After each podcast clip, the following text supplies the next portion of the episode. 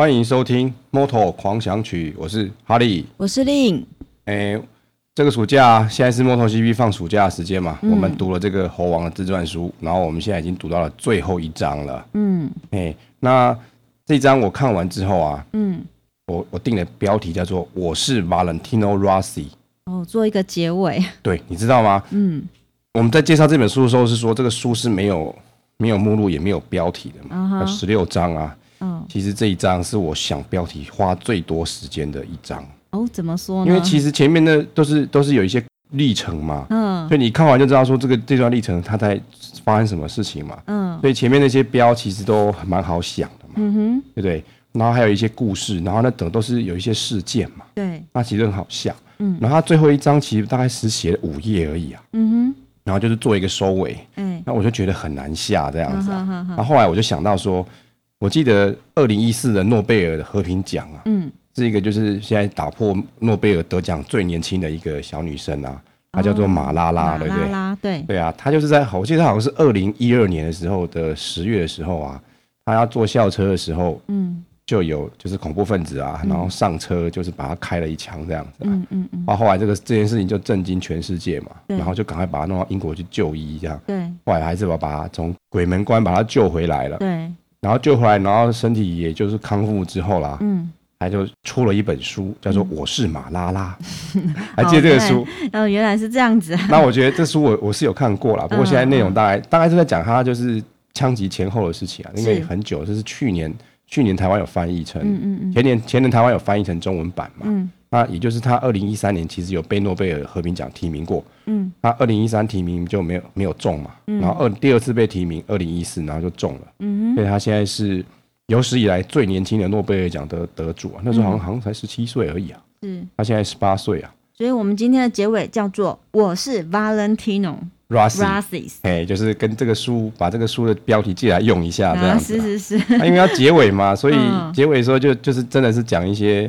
有的没的啦，他一开始就继续抱怨媒体啊，嗯、然后他就做一个很不好的比方啦。嗯，他说这些新闻记者啊，就很像女人这样子、啊。嗯嗯嗯。然后就是，当然他不是说有歧视女人，意思就是说有时候令人又爱又恨这样子啊。嗯哼。因为他之前常讲话都被媒体断章取义啊，嗯、无中生有嘛。啊，可见世界的狗仔都是一样的吧？对啊，对啊。然后，而且他又很讨厌意大利的媒体，然后又就又是觉得说意大利人太。太 crazy 这样子啊，嗯、哼哼哼，所以他他一开始是这样讲的嘛。嗯、那其实他这样讲的意思是说啊，其实我觉得虽然我这个 title 是跟人家借来的一个名字啊，嗯，可是我觉得他意思是应该是说我是一个一般的 Valentino Rossi，嗯哼，我希望我不是一个叫做 Valentino Rossi 的大明星，他最后有这样的意思啦，嗯哼，他某方面就是也是很也是很有趣啦，他就是。很渴望当一个平凡人这样子，这个有点难呐、啊。名人渴望这个平凡，对这个古今中外皆然吧。对啊，所以就是成名的代价就是如此嘛。对，所以他就是说。他他觉得他成名大家就说 I am Valentino Rossi，嗯，I want to be a person，嗯哼，not an icon，就是就是偶像，就是偶像或是象征的人物这样子。他也很想活生生的这样子平凡的生活。对啊，这其实看看我们台湾的状况，其实，在我们台湾演艺圈也会有这样的事情嘛。对呀、啊，我举个例子哈，在一九九八年的时候，也就是猴王那年进二五零的时候，台湾有一位女性的歌手叫徐怀钰。嗯，徐怀钰，嘿，然后他出了一张专辑叫《向前冲》，嗯哼，然后里面一首歌叫《怪兽》，嗯，有没有？有怪兽，有怪兽，有没有？就是这首歌，那其实就是在讲媒体啊，哦，他就是我觉得对媒体是很不爽这样子嘛，说我在干什么，你干你屁事啊？有没有？我记得歌词上有这样的叙述嘛。哎，这样让我想到周杰伦好像有类似的歌曲哦。对对对，他那是他二零零五的专辑啊，就是十一月的肖邦那张专辑，然后那首歌。叫做四面楚歌哦，对明星来说，哈，对知名人物来说，狗仔真的就是四面四面楚歌了啊！所以这个猴王真的是也是很辛苦啦。哈。对，成名了就是这样子啊，什么都没了，就是隐私也没有了这样子啊，只有钱，也不能这样 说啦，也不能这么说啦，嘿，他还是很，他还是过得很很开心的，嗯嗯，啊，所以这张在收的时候啊，他就是。强烈的表达出他这样意愿啊，嗯，然后再把一些他个人的资讯，就所谓个人资讯，是说他是一个平凡人的资讯，嗯，那这些我们前面有稍微提过嘛，嗯，就说哦，就跟大家再重新自我介绍一下，嗯，哦，所以他就说我是 Valentino Rossi，我在一九七九年的二月十六号出生的，嗯，就是情人节后两天嘛，嗯，好，那接下来说我爸爸是谁？我爸爸叫做哦，那么意大利名字不太好念，我念念看哦，嗯、叫做叫做 Graziano Rossi，他爸爸，嗯哼，哎、欸，不好念，然后他妈妈叫做 Stephania Poma，好像是这样念的，嗯、哦，把他爸爸名字之后都公开了这样子嘛。他为什么叫 Valentino Rossi？是因为他爸爸在十八岁的时候有一个叫做 Valentino 的好朋友在海里面淹死了。哦，为了纪念他，所以猴王出生就取他的名字为纪念这个过世的朋友这样子嘛。那为什么他也是在讲讲说为什么他是四十六号这样子嘛？就是说以前小时候啊，他有一些好朋友嘛，都是参加不同的赛事啊，啊刚好这三位小朋友都是四十六号嘛。然后他爸爸以前也是四十六号嘛，而且重要的是啊，他爸爸。第一次赢得比赛的那一年啊，嗯，就是猴王出生的那一年，哇，真是幸运之星啊！所以这个意义是很不一样的，所以就就选四四十六号，嗯，然后一直到到现在都从来都没有换过了。嗯、哼像我就我所知，像罗恩佐就有换过车牌了，嗯哼我记得罗恩佐以前好像四十八号，嗯，但是我忘记是几年前，而且以前罗恩佐他是这些车手不是都有代言一些产品嘛，嗯，然后就是各式各样的产品啊，什么手表啊，什么。衣服啊什么之类的啊，龙总带过代言过的产品是棒棒糖，嗯，对，而且这个好像是世界知名品牌的棒棒糖，我们应该都有看过，只是那牌子我一时想不起来啊。对，然后所以以前那时候龙总还是四十八号的时候啊，他上颁奖台嘴巴都要插一支棒棒糖在里面吃，去做广告这样子。其实那个。刘德华卖马桶啊！哦，真的吗？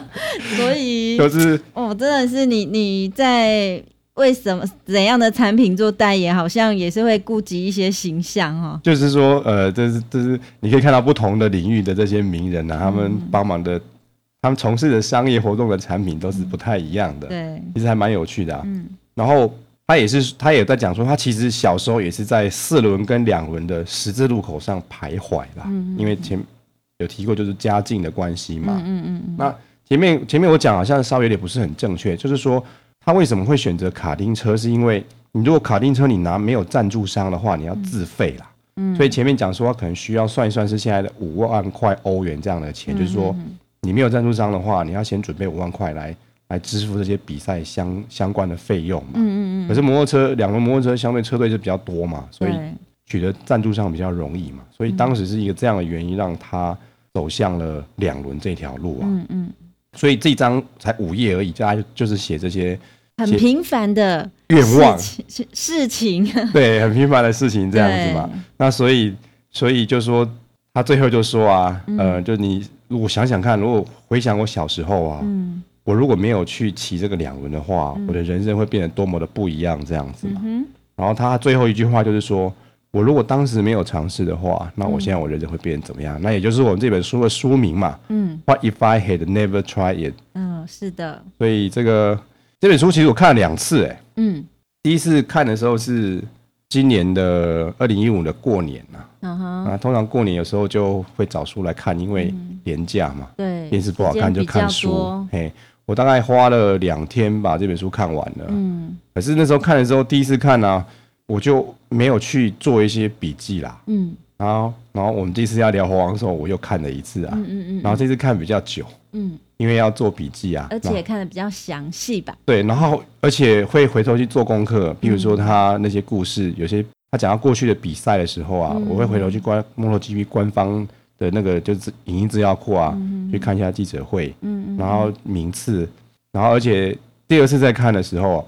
他书上讲的这些人就特别有感觉啦，嗯嗯嗯，我就会去看他现在人这些人长什么样子，看有没有变这样子。因为毕竟 Valentino Rossi 他毕他在这个 MotoGP 的时间真的很长，今年是第二十年了。对呀、啊，他根本就是呃 MotoGP 的近代历史了，活化石哈，活化石也是啊，活化石。所以我们去看他的这个一生哦，其实呃还蛮有意义的。就通常，而且通常我们国内的这些类似这些传记啊，嗯，就是好像从来没有看过是赛车选手的嘛，对，都是什么棒球啊，或者是国外那些知名的选手啊。像我今天出门啊，看到那个家里附近那个书店有一本书啊，嗯，那个也是一个名人的传记啦，嗯，他就是去年不是世界杯嘛，对，他是去年世界杯德国国家队的总教练，哦，哎，就是现任，他现在应该还是总教练嘛，嗯、然后他也出了一本自传这样，哇，教练的自传。因为很少见，大部分都是看到运动员、运动明星的自传。啊，因为世界杯这件事情很特别嘛，就是这么大的比赛。其实世界杯它这个就是它的上面的主管单位嘛，像 MotoGP 它上面也是一个主管单位啊。嗯哼，不是只说，因为 MotoGP 本身是一个就是一家公司在办的一个一个比赛嘛。对，一个盈利团体叫做 Dorna Sport，可是有一有一个就是国际性的就是赛车的协会叫 FIM 嘛。嗯，那就是好像就什么，它翻成中文就变什么。就是 Motor Racing 的国际联邦这样子，嗯，那这个 FIM 其实有已经有超过一百年的历史了。哇，一百年啊！对啊，一个世纪。对，然后，然后就是说每个国家都会有一个类似两轮或者是四轮的这个赛车协会嘛。嗯，那你要去那个，你要你要参加类似像 MotoGP 这样的东西，你还搞不好还要先去那个国家还要去那边注册这样子。嗯哼，那就有点像世界杯，它有一个叫足总嘛，嗯，叫 FIBA 这样子嘛。嗯哼，前阵子不是有在炒新闻说那个。二零一八年俄罗斯不是要主办世界杯吗？嗯，感觉他那个好像有贿选这样子，让他送钱。然后这个足总，他其实他足总下面注册个国家其实是比联合国更多的，真的都是超过两百个国家，但是比联合国多了一些些这样子。我记得我以前在世界杯的时候有稍微去看了一下这样的数据，这样子。所以呢，有时候运动赛事反而是超越了这个政治啊，是啊，国家这样这样的利益啊。但是现在这些都很商业化啦，其实 MotoGP 看起来也是啦，它的赞助商就无孔不入啊。之前不是讲说有一站好像那个奖杯上都有摄影机嘛，哈，哎，然后像是足球或者篮球，其实也都很商业化。对对对。但是其实商业化并不是坏事啦，对，因为你就是要有商业化才会。让这个运动持续的经营下去，是啊，是啊，也可以让大家更有机会，就是看到更好的比赛。是啊，是啊。其实我们这个原先啊，在想说聊这个，大概可能聊个两三集就好了。没想到，就我发现我们聊了九集这样子，哇，还应该要十全十美吧？是啊，就是没有想到说，因为他的书其实也一本大概是两百多页，对。那虽然很多都在叙述那个很很多章都在叙述那个在赛车场上的一些细节，嗯嗯嗯。那所以这这篇幅就很多啊，嗯嗯。那但是他自这本自传写的是有点杂，嗯。所以要重新整理的时候，哎，整整理就是觉得说，你如果用三章的话，如果我们一次就讲了三十分钟，你要把这么多东西放进去。其实是不太可能的，对，所以我们就有点开始无限上纲了嘛，然后三集。但我们最终的目的还是很希望说，把这本自传呢，很忠实的呈现给听众朋友们。嗯，是啊，是啊，我也希望很忠实啊。那哎、欸，我我记得呃，哈利有跟我分享过哈，就是很羡慕 Valentino Rossi，Rossi 哦，Rossi 对，哦，那。为什么这么羡慕他呢？羡慕他这么厉害，还是羡慕他这么有名，羡慕他这么有钱呢？应该是说，因为从这个书，因为我觉得我会看这个书啊，嗯，因为也就是看比赛的转播开始啊，对，那一天到晚他一天到晚讲 I am happy 这样子啊，哎、如果各位观众、听众都有看他就是原文的。的那个记者会话，他口头禅真的是 I'm happy 这样子，嗯嗯嗯，然后不管输跟赢哈，对，就是说表现不好就说哎 I'm happy，然后我觉得我今天状况不一开始不错，但是我现在这样也还可以这样子啊，哎，然后就是而且他也经常会讲说我很 enjoy 这个这场比赛，我很 enjoy 嘛，不管是说你在这个超驾驭这一匹马，嗯，或者说你可能他可能跟罗伦佐啊，或者是跟其他人在那边。争第一名或者是争第几名的时候啊，竞争的，他都会他都会说他很 enjoy 啊，那听久我就被洗脑啊，然后说是是这样是多开心这样子，那但是我意思是说，你可以感受到，就是他就是一个就是好像真的很热爱。用他的灵魂在骑车这样，用灵魂骑车呢，那所以我才我才会想说，那我就看看他的自传，多认识一下猴王这个这位车手这样子，然后。我很羡慕他的地方是啊，嗯，就是他可以在这么小的年纪，嗯，找到一个自己喜欢的事情，嗯，然后而且他的职业，嗯，跟他喜欢的东西是有结合在一起的啊，嗯嗯嗯，这这样的就是这样的状况，其实有利有弊啦，嗯，就是有时候有时候职场的时候讲说你。你如果把你喜欢的事情变成工作，搞完了乐趣就会不见了，嗯、是有点风险的这样子嘛？对。是但是你换个角度来说，你可以呢，时时或者是每天以你的兴趣，就是呃，沉浸在你的兴趣当中，或是 enjoy 你的兴趣当中，也是一种很幸福的事。就是看您怎么去看待它了。对啊，其实这是我。嗯我最羡慕的第一点是这样子啦，嗯、对，比如说说什么，之前有讲说他喜欢在赛道上过夜生活嘛，嗯、他居然在那边玩贴纸，哎，就是在这，也不可思议哦，真的很小男孩的感觉。对啊，那就就是说你可能真的就是童心未泯的这个状态，就持、嗯、持续的还蛮持续到成年了。对对对，所以这是我最羡慕他的一点了。对，因为一般人呢，可能随着年纪啊，那社会。对你的期待就是希望说，你现在几岁，你就应该做到做出几岁的一个呃期待。他是有点 delay 这样子，嗯、就是他的有些行为是有比较慢一点的。呵嘿，然后还有一点就是说啊，当然因为他是他从他选择他从喜欢的工，他喜欢的东西，他把它变成他的工作之后啊，嗯，他其实在这么漫长的训练过程当中啊。我觉得他也是属于在一种 enjoy 的状态下，这样不像有些，其实有些看那些其他的体育选手啊，看起来是有点残酷啦，就发现说有些选手看起来比较像是那种天生很厉害的，嗯，那有一些是那种靠后天苦练出来的，对。但是有一种人，我觉得比较幸运的是说，你天生就有这种能力。然后你有办法苦练，然后苦练又不会觉得真的现在很苦这样子啊。那其实我觉得猴王就是这种人啊，有这样的能力，然后训练这么久，然后而且玩得非常开心。那当然他最后就很多附加价值嘛，就是说他的他最后就名利双收这样子啊。然后因为书上常常讲说他就是呃，譬如说他前面在讲说他从本田啊，要去雅马哈的时候要跟那个老大约会这样子嘛。然后我记得他是约会在一个。西班牙的一个就是海外的一个小岛，这样很漂亮的一个岛的餐厅嘛。嗯嗯嗯。哎，那其实好像今年放暑假的时候，好像看伦佐伦佐的这些相关新闻啊。嗯。轮轴好像也有去那边，就是休，就是去那边放松一下这样子啊。嗯、那我就很羡慕这些职业选手嘛，嗯、就跑来跑去，那就是可以。到处走这样子啊，哦、可是对他们来说，可能不见得是一个很享受的事情。是啊，就是这个可能可能也是你的一个幻想哦。对啊，对啊，就是说可能觉得说看到都是人家光鲜亮丽的一面，这样，搞不好你要坐飞机也是很辛苦这样子、啊。因为我们曾经也在节目中有谈过，呃，有记者就访问这些 MotoGP 的这个车手啊，是啊，哎，哪个国家你最喜欢呢？他是说你最喜欢。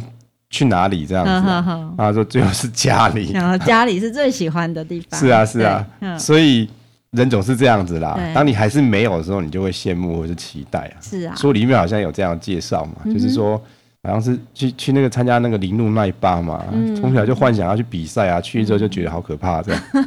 是啊，其实我自己呃在听。呃，猴王的自传过程中哦，我自己也一个有一点点感触啦。哦，是吗？对，那我因为我觉得说，嗯，在欧洲啊，对运动的重视啊，甚至是它的整体的环境哦，是跟我们国内比较起来，真的是丰富，而且又很完备。是，嗯嗯，比如说以 MotoGP 来说，那呃，以 Moto 比赛赛事来说，他们是甚至从小从年纪最小的。呃，时候你都有机会去尝试，是那甚至在青少年阶段，你就可以呢开始参加比赛，崭露脚头还是崭露头角？崭崭露头角，哦、头角、嗯、哦。那所以呢，这个有这样天分的人，他们是很容易找到这样的舞台，嗯嗯，那他就有机会去发展自己的天分。是啊，对，这看这一部分跟国内的这些。现在这些青春期后的这些小朋友们，嗯，我觉得很大的对比啊。是啊，我们除了念书，那慢慢的可能还是念书，哎、欸，也不一定啦。慢慢的开始有有发多元发展的这个机会啊。嗯嗯、但是你再继续深入来看一下，我们的舞台毕竟是还是小很多，真的是很小啊。对，哎。其实说到这个，我就想到我们之前有讲到这个，也是有讲过聊过马马可斯的书嘛。嗯。嗯，然后看完这本书之后，我再把这些日日期一对，就发现可能就是这外国人看起来都比较年轻嘛。嗯。那其实就是觉得这书他的年纪上都会有一点错这样子啦。外国人看起来比较年轻啊，对啊，是比较老吗？就是小孩子啊，看起来就小小这样子啊。哦、然后我就是觉得说，我以为不是，我们之前有讲说有一张照片嘛，嗯，就是猴王跟马克斯那张照片嘛，嗯、拿个小汽车，然后跟猴王合照嘛，嗯，那看起来那个我我记得当时我讲好像好像不到十岁啊，嗯，可是我后来仔细去看一下那个日那个年份啊，嗯嗯嗯，那一年是二零零八年的时候啊，二零当时二零零八年的时候猴王是就是。他那时候还在雅马哈嘛，然后二零零八年猴王他还是拿到总冠军嘛，嗯、哼。所以算一算那一年马克斯是十四岁哦，十四岁了。不像我，嗯、我记得好像我们前面讲的时候，我说看起来是十岁不到这样子。嘿，可是我这样猴王这个书看完看完之后，我发现猴王这个世代跟马克斯大概差了十五岁左右。然后像以西班牙或者意大利这两国赛车这么这么流行国家，其实他们也进步很多。嗯哼哼因为我记得曾经看过马克斯的那个。专访啊，不过那西班牙文啊，嗯、那就他会打英文的那个翻译出来。嗯、然后那个时候马可是几岁，我就不是很清楚。嗯，看起来也是那种小班幼稚园那样子啊。嗯、然后那个那个记者，一个女的记者就去马可斯他的房间嘛。嗯。然后就访问他，然后他房间都是奖杯嘛。嗯。然后就问他说：“哎、欸，你有几座奖杯？”然后，然后马可斯说：“他好像有七十几座奖杯。”耶。嗯哼。所以你想想看，他那时候是才，假如说小学啊，七八岁而已，七十几座奖杯。嗯那我们十二岁了，假设他国小六年级的话是十二岁。可是就是因为那个照片看起来，如果没有去仔细去追究那个日期的话，嗯嗯、年份的话，嗯、你真的会觉得好像就是好像七八岁这样子啊。嗯嗯、那就可以感觉，然后再看这个猴王书之后做一个对照啊，嗯、就是。这年代不太一样，不太一样，真的不太一样。国家也不同啦。对对对，然后猴王他这些都是什么土法炼钢练出来的。对对对，讲土法炼钢好像有点难听哦。嗯，就是那时候的资源还有整个制度也还没有这么完善吧？对啊，就是说好像在更小一点，没有当时没有这么多的比赛了。嗯。可是到了马克思这个年纪的时候，嗯，就有这些幼儿组的比赛，在西班牙已经很流行了。嗯哼哼。所以这看完之后也是觉得说，哦，这个。即便是欧洲这样国家，它这个整个流行程度还是稍微有点不一样，而且现在世代也不同了。对。然后整个规矩啊，嗯，然后机会啊，什么都制度啊，都变得非常好，这样子啊。对。然后最近在看这个 Moto3 也是有这种感觉啊，就是一天到晚都是那种十五岁就出来比的这样子啊。对。然后然后都很年轻啊。真的是行行出状元。行行出状元啊！只要你有这样的天分哈，就有这样舞台让你展现。是啊，是啊。真的很期待，我们希望我们台湾有一天也可以有这样的这样的机会，或者是这样的这种冠军车手这样子。但也不一定冠军车手车手啊，就是能够多元发展啊。啊，这可能真的还需要好几十年时间吧。啊，要很多方面的基础建设要累积啊。对，经济力也要够了。对啊，就是。还是那句话啊，就看这个 MotoGP 的转播，然后再去延伸的这些自我的，就是根据这些好奇心去做一些学习啊，嗯，收获是非常丰富的啊。对，然后居然还可以看了一本书，然后我们录录了九集的节目，其实也不少哈。对，哎，好，那说到最后，就是现在是这个我们的暑假，MotoGP 在放暑假了。对，那上半场的九场已经都结束了，那猴王就是目前是。还是领先嘛，一百七十九分。嗯哼，那下半季的第一场就是今年的第十场比赛，会是在美国的印第安纳州要比赛。嗯哼，嗯，然后那个赛比赛的时间是在今年的八八节的那一周啦，嗯、那一周要比赛。嗯，那希望我们的猴王在今年的下半场，他也有一样稳定的表现，因为他上半场第一个他没有还没摔过车。对，即便是练习赛或者是那个。排位赛，他都还没有摔过车，始终保持第一名，稳定，稳定。嗯、然后他每站都有上颁奖台，所以积分也很足够，嗯、所以有这样的优势啊。希望可以持续下去。哎，希望他下半季也是这样子。当然，下半季比赛也是很精彩啦。嗯，哎。那目前鹿死谁手还不太确定呢？是啊，是啊，看不太出来。虽然马克斯跟目前看起来跟猴王好像差了六十五分，嗯哼，可是还有九场也很难说啦。嗯、那今年真的会还蛮精彩的，嗯，肯定比去年好看啊，因为去年是一面倒这样子啊，被马克斯赢了十三场这样子啊。嘿、嗯，好，那我们聊这个猴王这本自传书啊，二零零五这本自传书《What If I Had Never Tried》这个这本书，我们就聊到这边。嗯、那希望各位听众在赛季之后还是可以继续收听我们的 Moto 狂想曲。那接下来会从美国站这一站结束之后，我们会再继续播出。那我们今天就就聊到这边。对，那我们节目的相关讯息呢，都会放在我们 Moto 狂想曲的网站上面。是啊，你可以上网打 Moto 狂想曲，就可以找到我们网站。对，哎，那那我们的暑假也就结束喽。好，那我们就下半季再见了。拜拜，拜拜。you